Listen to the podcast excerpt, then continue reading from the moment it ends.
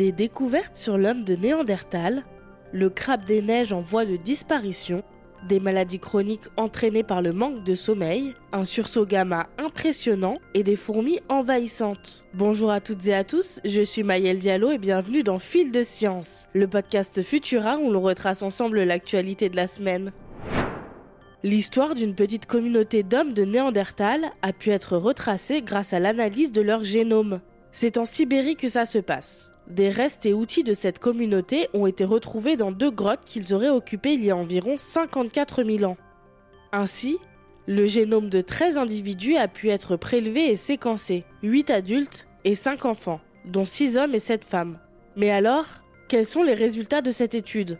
Eh bien tout d'abord, cette petite communauté serait apparentée aux hommes de Néandertal ayant vécu à l'époque en Europe, et plus précisément à l'Est, vers l'Allemagne actuelle, comme le suggèrent leurs outils. De plus, on a découvert des liens de parenté entre les individus, un père et sa fille par exemple, mais aussi des liens de second degré, comme un cousin et une tante ou une grand-mère. Les chercheurs ont également révélé que les groupes présentaient une diversité génétique très pauvre, preuve de l'extinction imminente de la petite communauté. Mais l'étude montre aussi l'apport faible mais régulier d'ADN extérieur au groupe, ce qui suggère des échanges d'individus entre les communautés. Les deux petits groupes ayant occupé ces grottes auraient vécu au même moment. C'est donc l'occasion inespérée d'étudier l'organisation d'une société néandertalienne. Encore une mauvaise nouvelle pour la faune marine.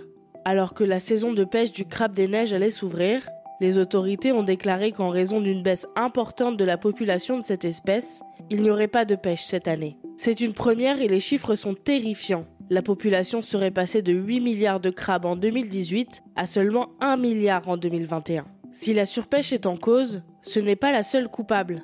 En effet, le changement climatique entraînant le recul de la glace en mer est également à blâmer. Le crabe des neiges apprécie une eau à moins de 2 degrés. Mais le réchauffement climatique menace ce que l'on appelle les piscines froides, un habitat où l'espèce prospérait grâce à une nourriture abondante et protégée des prédateurs par le froid qui y régnait.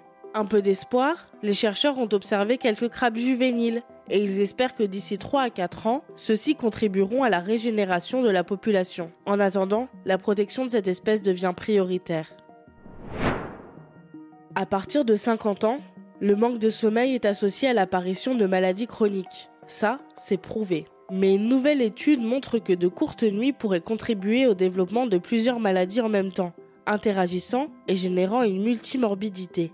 Des chercheurs français et anglais se sont intéressés au sommeil de 7000 personnes de 50 à 70 ans et ont trouvé une association robuste entre des nuits inférieures ou égales à 5 heures et un risque plus élevé de multimorbidité, de l'ordre de 30 à 40%. Les auteurs ont également observé qu'une courte durée de sommeil à l'âge de 50 ans était associée à un risque accru de 20% de développer une première maladie chronique et à un risque accru similaire de multimorbidité parmi les personnes qui avaient déjà développé une première maladie chronique. Ces résultats expliqueraient le risque de décès observé chez les personnes d'au moins 50 ans dormant moins de 5 heures par nuit, 25% à la moyenne. Les conclusions de l'étude suggèrent qu'une longue nuit de sommeil peut être la conséquence d'une maladie chronique plutôt que sa cause, mais cette hypothèse reste à confirmer. Le télescope spatial Neil Gehrels Swift Observatory, lancé en 2004 par la NASA, a détecté un sursaut gamma long aux énergies records de 18 téraélectronvolts, un sursaut gamma long, ça signifie que le phénomène qui l'a produit est ce que l'on appelle une hypernova, ou encore supernova superlumineuse. On estime qu'une hypernova se produit dans la Voie lactée une fois tous les 200 millions d'années, mais il existe encore des incertitudes quant à la provenance de ces hypernovae. Collision entre deux étoiles massives, explosion d'une étoile en rotation rapide, ou encore, et c'est l'hypothèse la plus favorisée, effondrement d'une étoile très massive qui forme un trou noir en son cœur, accrétant de la matière et émettant deux jets puissants, déchirant la surface de l'étoile et avec une forte émission de rayons gamma. Ce sursaut gamma était bien plus proche de nous que la moyenne de ceux connus, mais encore trop loin pour menacer la Terre. Certains spéculent d'ailleurs que l'occurrence d'un sursaut suffisamment proche pourrait expliquer certaines crises biologiques qui ont marqué l'histoire de la biosphère. Découvrez les images impressionnantes de ce sursaut gamma capturé par le télescope spatial sur Futura piqûres douloureuses et menaces pour la biodiversité Attention, la redoutable fourmi électrique a été aperçue en France.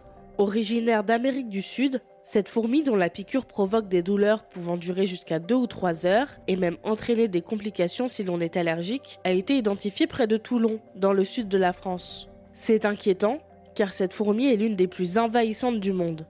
En Nouvelle-Calédonie par exemple, les forêts qu'elle occupe sont désormais silencieuses comme vidées de leurs insectes. La fourmi électrique profite d'un double système de reproduction. Une reproduction sexuée classique, mais aussi par clonage, ce qui lui permet de constituer des super colonies.